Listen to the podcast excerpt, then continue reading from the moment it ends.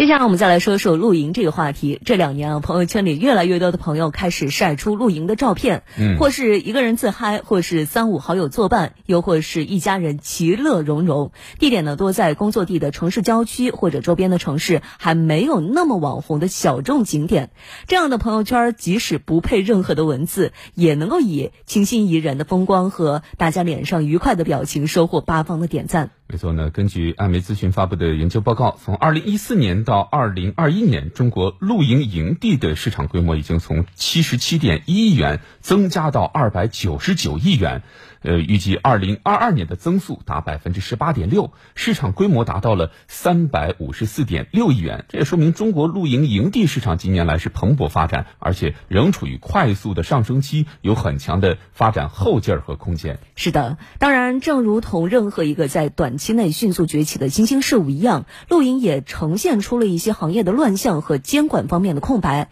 比如说呢，因为不恰当的使用明火引发火灾，还有像乱丢垃圾污染环环境等等。不过呢，政府部门已经敏锐地意识到了露营所遭遇到的成长方面的烦恼，目前呢正在调研，为下一步出台管理细则做好准备。我们来听江苏台记者的报道。上午，记者来到南京江宁横溪街道，这里依山傍水，环境很不错。许多市民自发带着帐篷、天幕过来，一家人度过休闲周末时光。今天刚好天气很好，然后带着家里面老人、小孩，有时候会有几个家庭一起，然后会一起组队呢。因为露营经验比较丰富，所以汤先生带的各类物品也都比较齐全。他还特别带了些垃圾袋儿。呃，比如说咱们会带一些吃的，然后喝的，然后这些产生的这些垃圾，然后一般我们会拿个袋子会把它带走。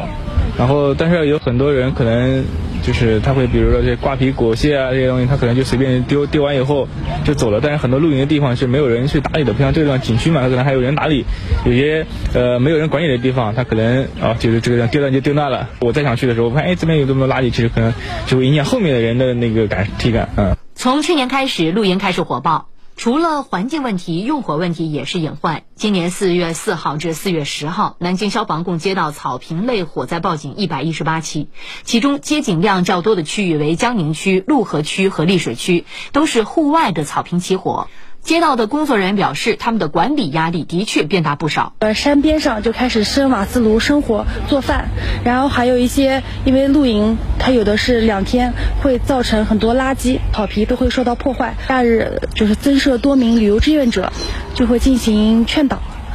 然后给他们分发垃圾袋。面对野生露营地野蛮生长的问题，赌不如输。从今年开始，横西街道考虑将露营规范化，街道引进第三方专业露营团队入驻，指定区域给市民露营，统一设置垃圾桶、卫生间，把游击队管理起来。目前，街道有五家两千平以上的露营基地。我们也看到了露营这一块商机，一直就是做这个露营项目。而这边有专门配套的相应的帐篷，还有天幕以及一些场地上可以公共娱乐的一些，比如说球类的，还有棋牌类的一些活动。定期的工作人员专门从早上到晚上打烊时间一直都有人在，然后保障游客的安全。对于目前有组织经营的露营地，街道也从卫生防疫、安全等方面进行了管理，对他们所有员工参进行定期的培训。就是应应急方面的培训，给每一家就是露营基地建立档案，包括他们的人员信息啊、健康证是否到期啊，我们都会有一个监管。目前，南京木堰滨江风貌区、老山风景区、汤山矿坑风景区等地也都尝试类似的做法。给露营爱好者提供一个专业规范的露营基地。除了尝试运营露营基地外，南京的一些景区、度假区也尝试将露营规范化。今年四月十八号，玄武湖景区公布了《玄武湖景区帐篷搭建管理办法（试行）》，规定游客可在指定区域、指定地点搭建帐篷，不得使用带有风绳和需要地钉固定的帐篷等等。消防部门也注意到了露营安全隐患。节假日期间，消防员在一些网红露营区向游客发放消防安全知识宣传资料，提醒游客在露营时注意用火安全。其实，早在2015年，国家就发布了《休闲露营地建设与服务规范》的国家标准，把露营地分为自驾车露营地、帐篷露营地等种类，并给出了详细的建设和服务标准。然而，对于露营地由谁来管、如何管的问题，还缺乏一个清晰规范的界定。在管什么、怎么管等细节上，也普遍缺乏一锤定音的说法。对，露营你去的时候风景秀丽，风景优美，你的朋友圈里边也非常非常的好看。但您走了之后，希望这个地方仍然是非常非常美丽的。